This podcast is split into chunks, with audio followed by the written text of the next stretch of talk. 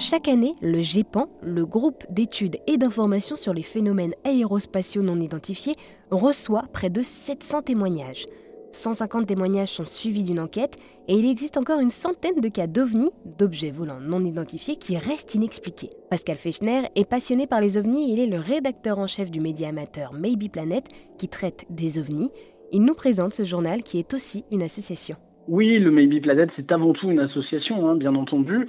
Et le but de notre travail, c'est d'apporter de la lumière sur le phénomène, euh, mais euh, d'apporter aussi beaucoup de lumière sur les explications, parce que je me suis rendu compte que souvent en ufologie, on mettait beaucoup de lumière sur les cas qui étaient inexpliqués, mais euh, quand une explication était là, ben, on se gardait un petit peu de la médiatiser. Et nous, aujourd'hui, on essaye aussi justement de médiatiser les explications parce que je trouve ça très intéressant de pouvoir dire, bah, bah sur ce cas-là, on a peut-être une explication. Là, les choses sont peut-être moins merveilleuses que ce qu'on pensait.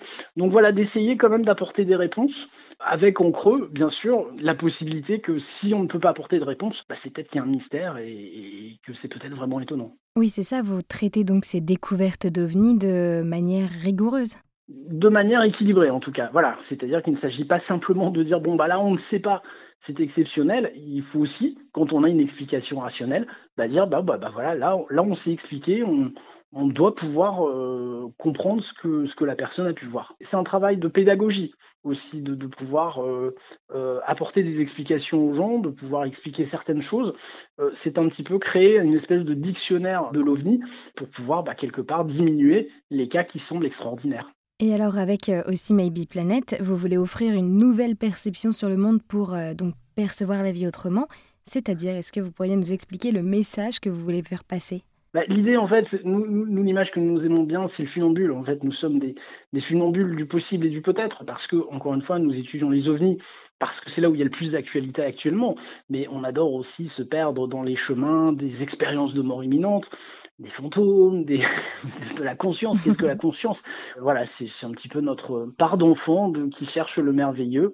Mais en essayant quand même de garder les pieds sur terre et de, ne pas partir tout de suite dans la croyance ou, dans le déni péremptoire d'ailleurs. Et alors, quand vous dites des témoins, est-ce que beaucoup de personnes viennent vous contacter pour vous raconter leur histoire? Alors ça, c'est une difficulté.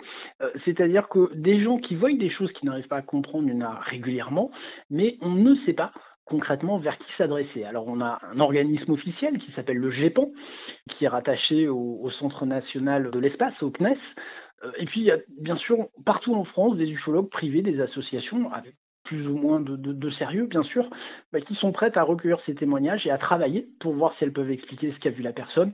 Mais c'est vrai qu'aujourd'hui, euh, c'est quand même euh, très compliqué de savoir à qui s'adresser pour faire part d'un témoignage. Et souvent, on constate que les témoins ont envie, quelque part, qu'on leur confirme qu'ils ont vu quelque chose d'exceptionnel. Ils n'ont pas spécialement envie d'une explication rationnelle.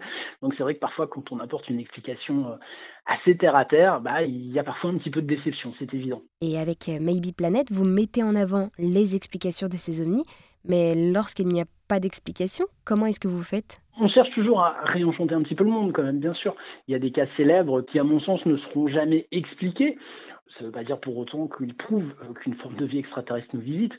Il y a toujours une recherche un petit peu de mythe, de folklore, d'envie de, rêver et de se dire et si, et si ce cas, c'était euh, le fameux cas qu'on attend tous et qui nous prouve qu'en fait, nous ne sommes pas seuls dans l'univers. Eh bien, merci beaucoup, Pascal, d'avoir répondu à toutes mes questions sur euh, l'ufologie. Merci beaucoup.